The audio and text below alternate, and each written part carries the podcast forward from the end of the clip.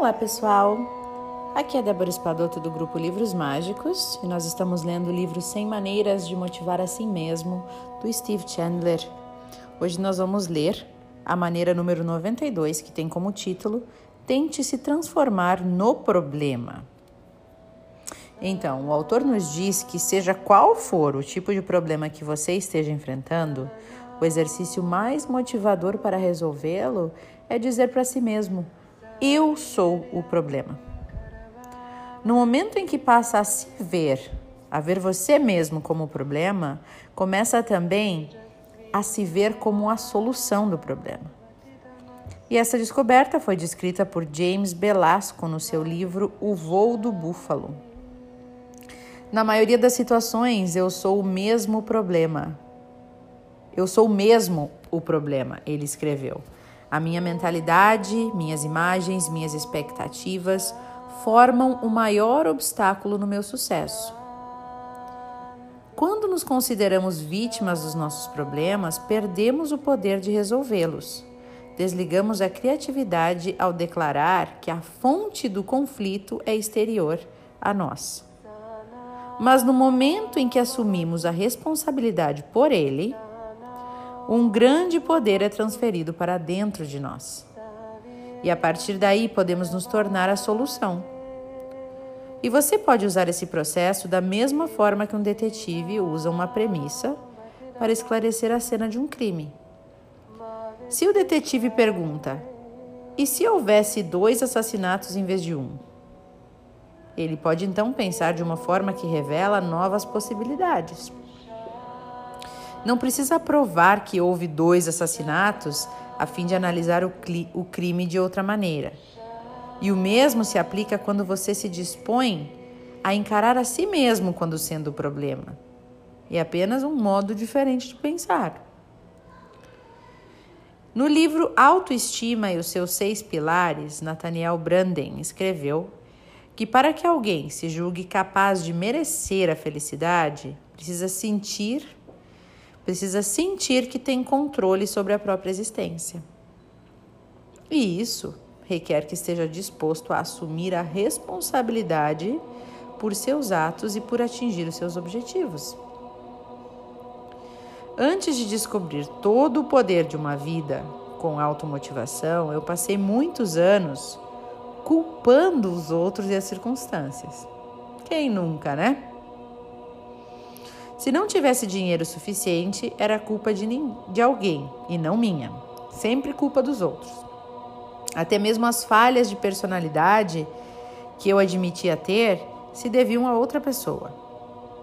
Nunca me ensinaram isso, eu exclamava. Sempre brabo com a situação. Nunca ninguém me disse. Ah, mas eu não sabia. Ah, mas meus pais fizeram assim. Meus pais não me mostraram como ser autossuficiente. Era uma reclamação que eu fazia com frequência. Mas eu estava evitando uma verdade básica. Eu era o problema. E a razão pela qual lutava tanto para admiti-la era não ter me dado conta ainda de que aquela continha, de que ela continha em si boas notícias. Pensava que era algo inteiramente vergonhoso e negativo. Mas quando constatei que aceitar a responsabilidade pelo problema também me dava um novo poder de resolvê-lo, eu me tornei livre. Isso é muito verdade, né, gente? A gente normalmente é, não é, sempre vê o problema como sendo algo que aconteceu pra gente, né? E nunca nós atraímos, nunca nós tivemos nenhuma responsabilidade, né? E agora tenho que resolver, aconteceu isso para mim. Mas já está muito dito, né? Batido isso que na lei da atração a gente atrai tudo que está no nosso radar, né? É a nossa energia que atrai aquilo. Então, se a gente está atraindo esse tipo de situação, esse tipo de pessoa, esse tipo de problema, é porque a gente está vibrando naquilo ali também. A gente ainda não aprendeu uma forma de vibrar diferente daquilo.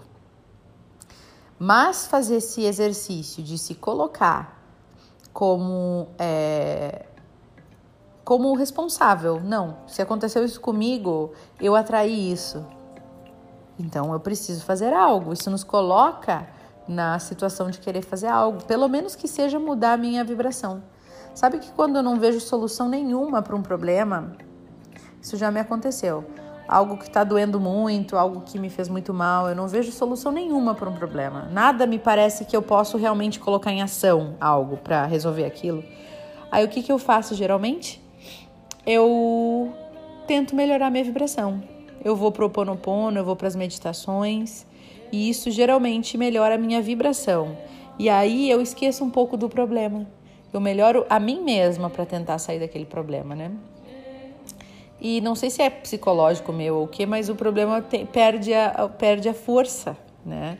Então sempre que eu não, não, tenho, não sei mais nada que eu posso fazer para. Eu tô com mãos atadas, porque eu sou muito de ação, né? De colocar em ação. E às vezes, quando eu não tenho mais o que fazer, já está dito, já está feito, então eu tento pelo menos aumentar minha vibração, melhorar a mim. Né? E isso é uma maneira. Inclusive, uma das maneiras é essa. Tava dias para falar para vocês. A gente encerrou, né, nosso mês de fazer os agradecimentos matinais, a nossa rotina matinal, né?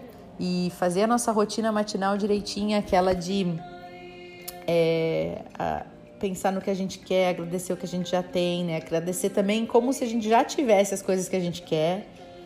Botar no papel, escrever porque tem outro significado, né? Silenciar para para receber as, os guias do dia para o dia e mandar amor para os nossos inimigos ou as pessoas que nos incomodaram, né? Isso aí foi muito gostoso de fazer. Mais pessoas fizeram, me mandaram é, recados dizendo que vão continuar. Eu acho que é algo que nos conecta tanto, sabe, para começar o dia. E faz tanta diferença que eu também. Eu falhei umas vezes, viu? Não vou mentir. Fiz bastante dias, não contei, mas alguns dias eu não fiz, estava acordei atrasada e assim os dias mudam, né? Como a gente percebe que o dia é outro quando a gente começa conectado e positivo. E aí eu acho que a gente é, estando mais conectado, tudo é diferente. A gente vê a vida de forma diferente. E aí vai ser fácil a gente perceber que nós somos responsáveis pelos nossos problemas e também somos o problema e a solução, né? por, por, independente do que aconteça. Bom, nós lemos então o número 92. Tente se transformar no problema. Eu desejo a vocês, pessoal, ótimas reflexões a partir disso. Continuem fazendo o ritual, o ritual matinal e até o nosso próximo áudio.